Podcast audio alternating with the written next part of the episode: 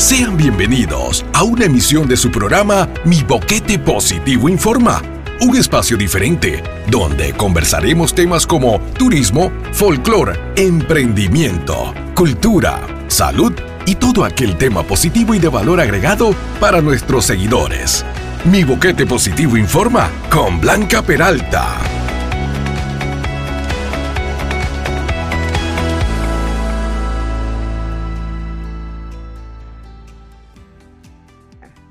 Saludos, mis estimados seguidores de mi Boquete Positivo Informa Blanca Peralta con ustedes, dándole informaciones actualizadas de lo que ocurre en el distrito de Boquete. Mire que el jueves pasado estaba eh, lo que era la, la conmemoración del Día Internacional de la Prevención contra la Tuberculosis.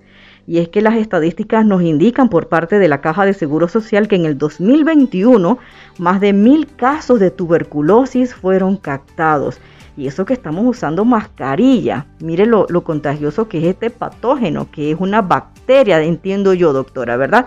Para ello nos acompaña la doctora Argelis de Landao. Ella es la subdirectora médica aquí de la Policlínica de Boquete. Y con ella vamos a conversar sobre este tema de la tuberculosis. Eh, es un tema sensible, es un tema que es contagioso y con el tema de la COVID-19 cómo se ha prestado de repente en bajar la guardia en ciertas áreas y entre esas lo que es la tuberculosis. Doctora, bienvenida a este su espacio de Mi Boquete Positivo Informa. Muchas gracias. Este, fuera de su directora, soy la encargada del programa de tuberculosis a nivel local. Muy bien, doctora. Distrito de Boquete, ¿qué, qué experiencia se ha tenido con los años que usted lleva dirigiendo este tema? Bueno, eh, a nivel de la caja del Seguro Social, eh, la cantidad de pacientes que nosotros captamos es prácticamente mínima. Sí le puedo decir que la mayoría de los casos están erradicados en el Ministerio de Salud, Centro de Salud de Boquete. Eh, probablemente porque son pacientes usualmente no asegurados y ellos tienden a canalizarse o a, hacer solicitudes o atención a nivel del centro de salud. Sí les digo que, por ejemplo, a nivel nuestro, aquí, Policlínica de Boquete, desde el año 2018 no hemos recibido ningún caso, no hemos logrado captar ningún caso positivo hasta esta fecha. Doctora, en ese sentido, eh, la COVID-19 ya lleva dos años aquí en Panamá a nivel mundial eh, llama la atención que en el 2021 se captaron más de mil casos. Eh, ¿Qué tan contagiosa es la tuberculosis? Porque si la COVID, ¿verdad? Con sus variantes es contagiosa, ¿cómo pudiéramos nosotros saber es tuberculosis? Eh, a nivel nacional fueron esa aproximadamente más de mil casos. Lógicamente hemos bajado nuestra nuestras expectativas de vigilancia de la tuberculosis por darle la oportunidad al control del COVID. ¿Qué sucede? Usualmente si usted tiene un tuberculoso dentro de su círculo familiar que no está diagnosticado, mientras esa persona persista sin recibir tratamiento, tosiendo de manera constante, todos están expuestos a la posibilidad de contagiarse. Eh, Usualmente hay que reconocerlo, esta es una enfermedad que anida más en los casos con menos eh, facilidades económicas, personas que usualmente viven muy hacinadas, pero no, no, no somos excepción, porque usted puede tener muy buen bienestar social y económico, pero está con sus defensas abajo y de pronto usted está en un lugar cerrado con gran aglomeración de personas y hay dos o tres que pueden estar sintomáticos tuberculosos, pero no lo saben. Y usted que está debilitado capta la bacteria, se anida en usted y usted desarrolla la enfermedad. Así que eso de que anteriormente se decía solamente de clase pobre, eso es mentira. Eso es una falacia. Este, y pues eso es lo que ha hecho que quizás se haya incrementado el número de casos. Lo ideal, la meta de la Organización Mundial de la Salud es que para el año de 2035, ojalá pudiéramos decir cero casos positivos, cero muerte por tuberculosis y por ende cero gastos en este ámbito y canalizar todos esos recursos en otras enfermedades que también nos están afectando.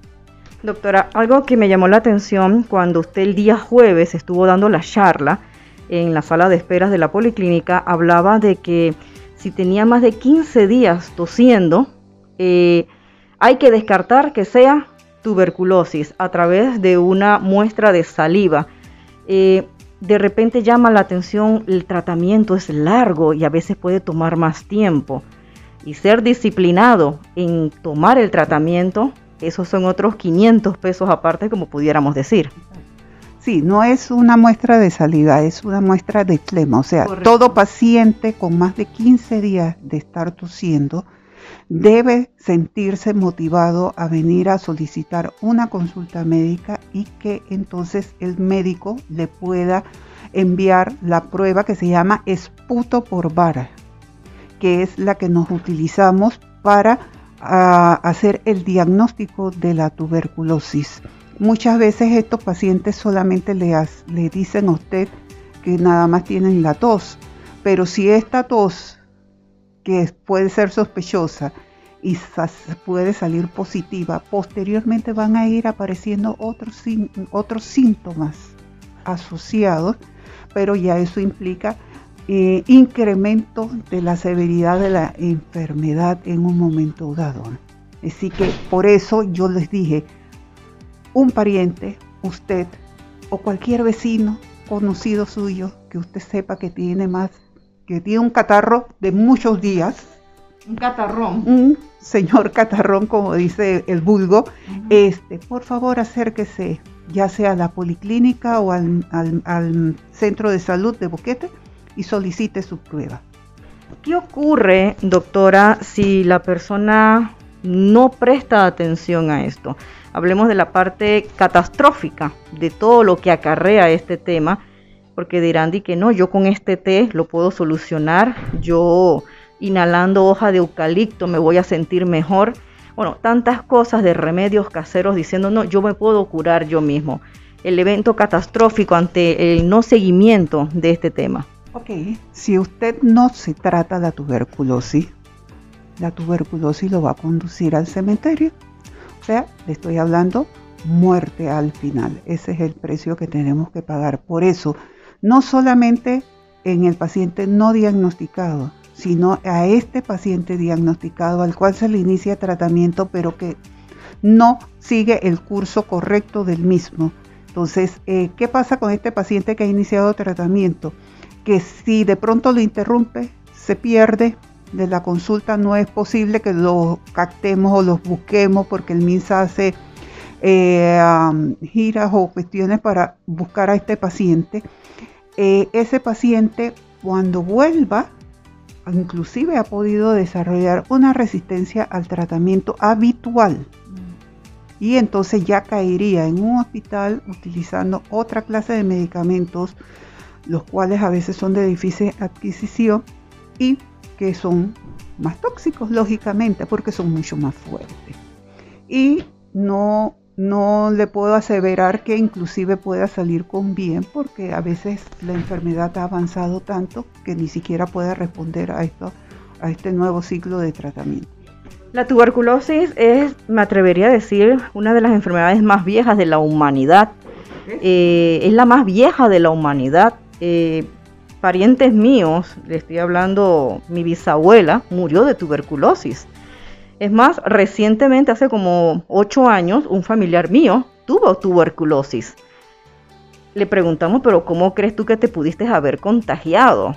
Ella me comentó hace ocho años, creo que a lo mejor pudo haber sido estando en el restaurante, eh, como ella siempre comía afuera, eh, en algún momento a lo mejor alguien tosió sobre mi comida e ingerir el, alimento. O sea, es algo que se puede dar. En eso, hace ocho años no usábamos mascarilla. Por eso es que hago el, resalto que a pesar de estar usando mascarilla, eh, se captaron mil casos. Eh, es un tema que es sensible.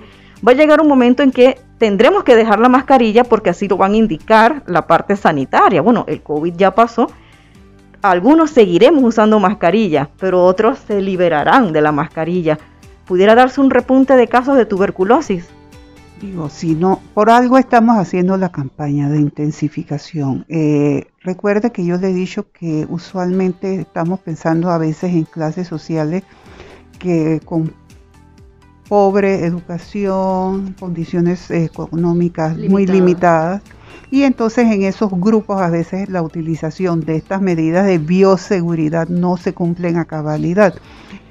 Eh, por algo es este repunte es la campaña y tengan la seguridad que no las medidas de bioseguridad una vez que se deja la mascarilla a un lado van a persistir para esa persona que tose.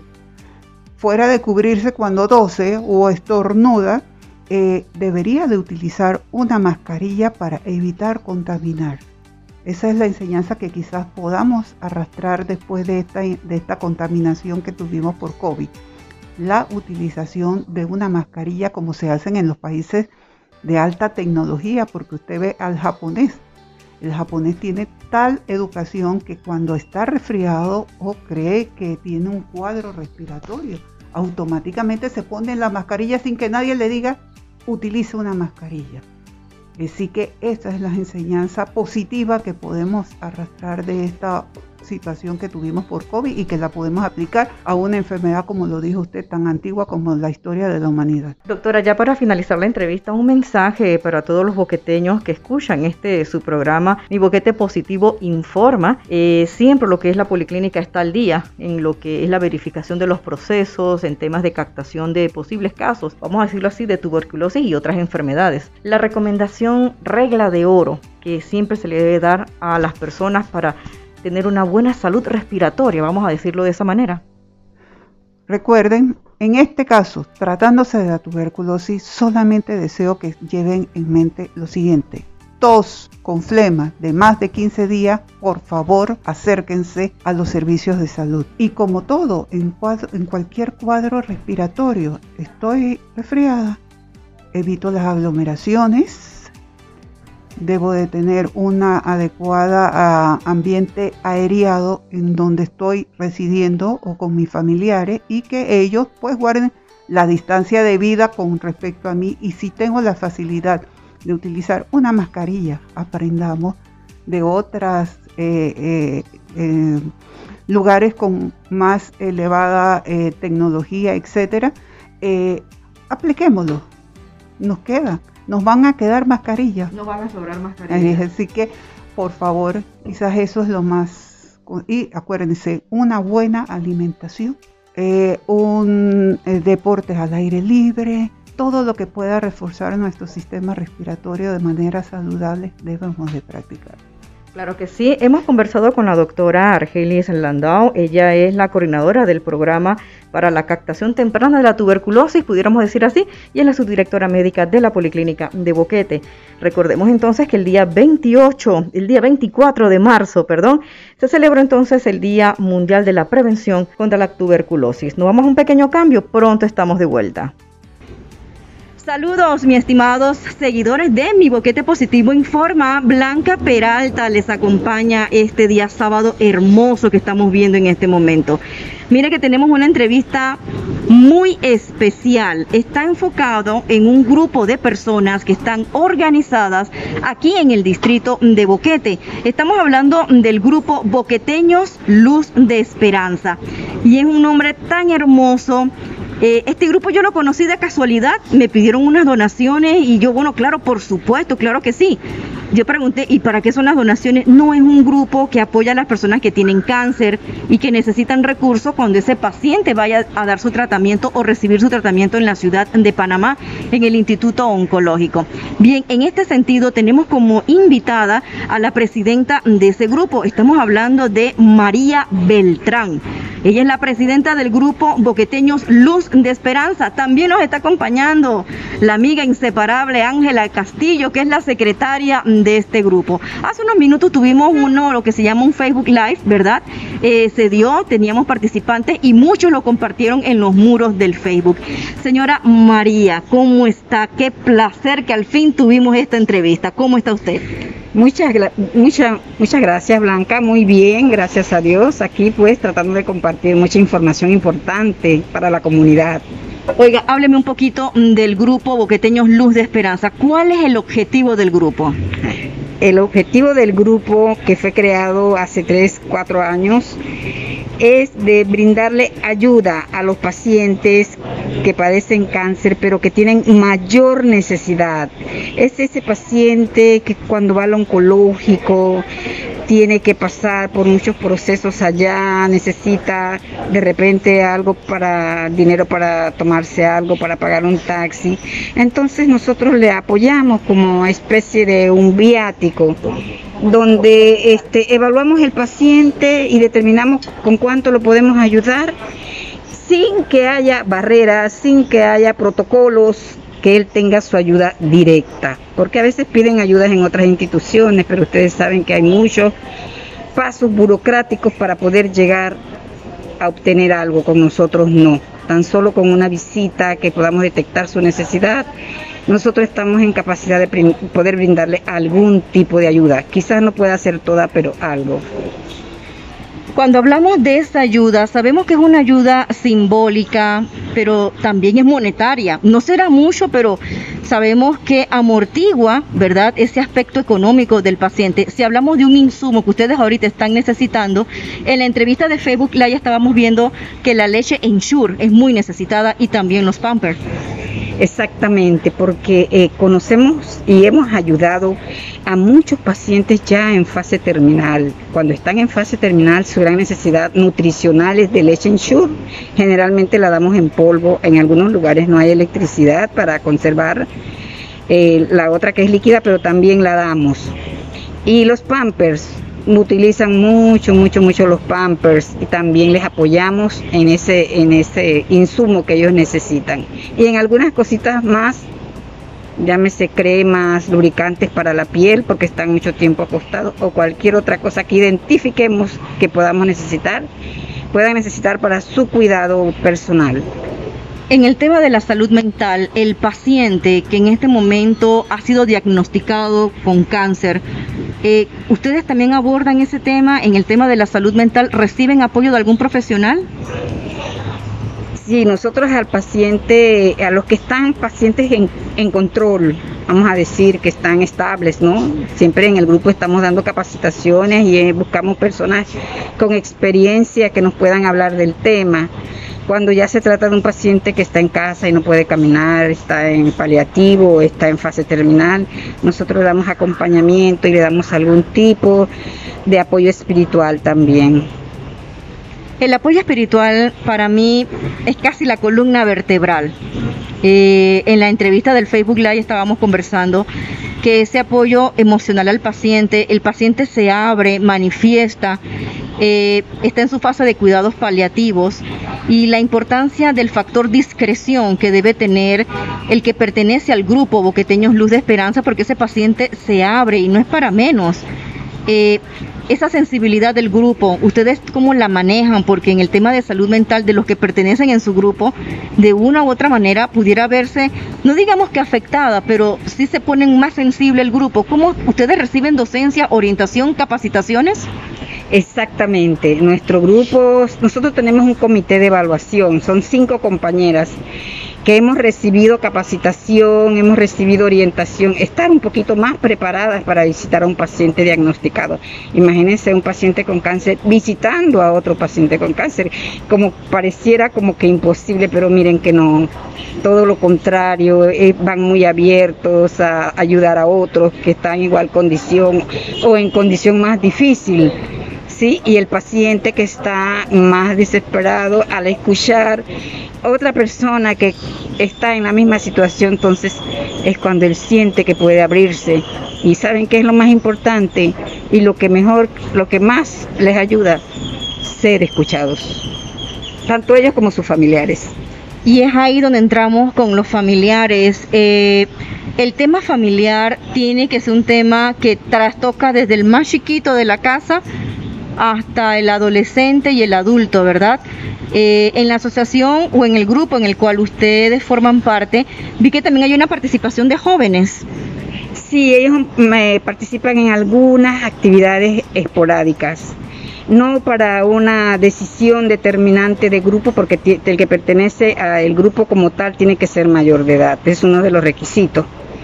Pero sí ellos apoyan a su familiar eh, paciente, ellos apoyan y de vez en cuando van a las reuniones para que ellos escuchen y se den cuenta qué es lo que pasa. Manejemos un poquito las necesidades de ese paciente que tiene cáncer y que tiene que ir al oncológico. Eh, ¿Cuáles son los trabajos o los problemas que está pasando esa persona allá en Panamá.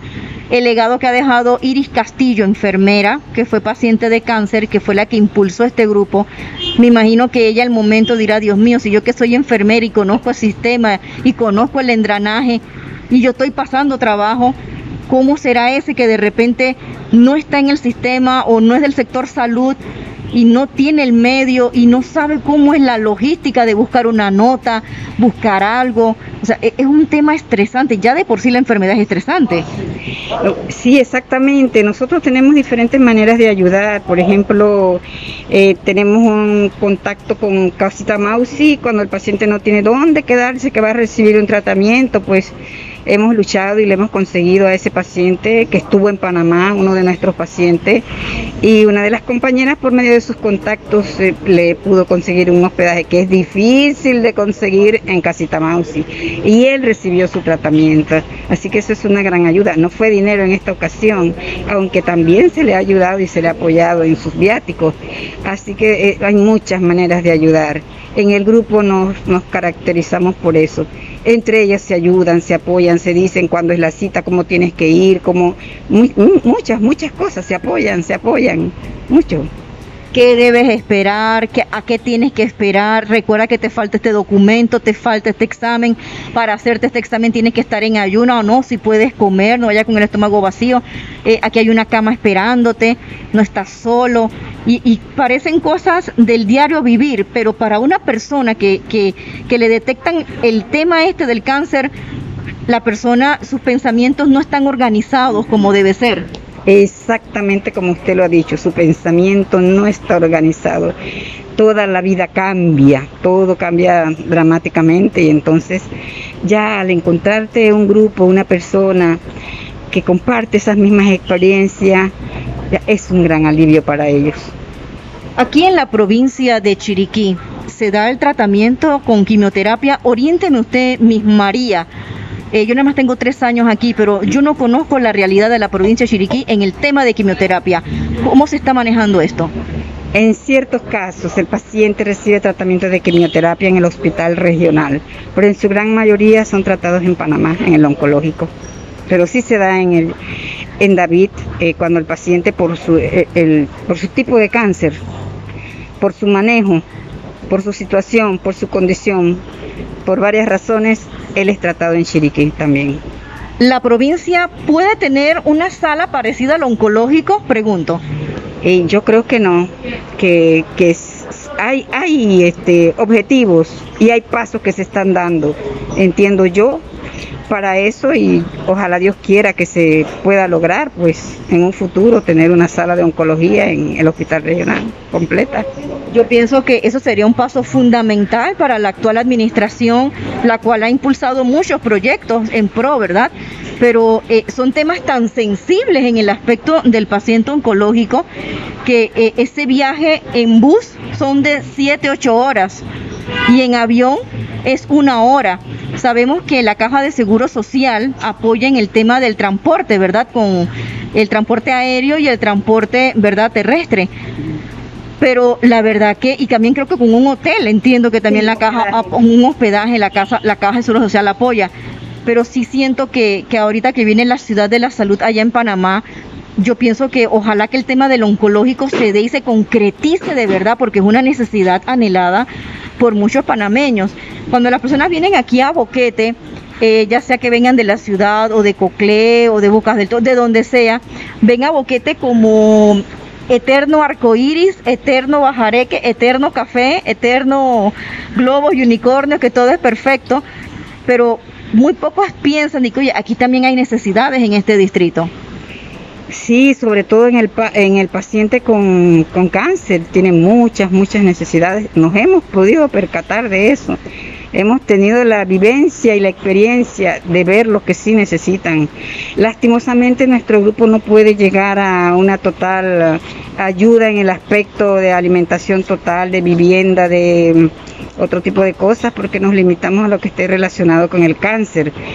Pero sí, muchas necesidades. Es triste, pero nunca nos imaginamos que íbamos a encontrarnos a personas con tantas necesidades. Ahorita, ¿cuántas, cuántas personas están manejando usted en el grupo? Bueno, mire, nosotros el 42% de nuestros miembros son pacientes diagnosticadas con cáncer. O sea, sí, eh, hay muchos, muchos... ¿Cuántos son ustedes? Somos 26, 29. Quiere decir que estamos hablando que... Un 42%, sí. Exacto, 30, estamos hablando más de 15 personas que están no. con cáncer. Y están en el grupo, son miembros activas en el grupo. también tratamos de llevar, porque no somos este, funcionarios estadísticos, pero ah, tratamos de llevar una estadística empírica bajo nuestra propia responsabilidad, pues sabiendo que no es lo, lo, lo real, pero sí puede ser una proyección eh, nosotros en mi listado llevo desde el 2017 que iniciamos como, como unos 58 pacientes diagnosticados de cáncer de boquete. De esos, el 45%, casi la mitad, ya han fallecido. Bien, entonces ahorita en este momento eh, los radioescuchas eh, se comunican a través del teléfono que ya yo me lo sé, les comento, 66668807. Ese es el teléfono de la señora María Beltrán. Un último mensaje. Y un último mensaje que nos quiere dar nuestra querida amiga.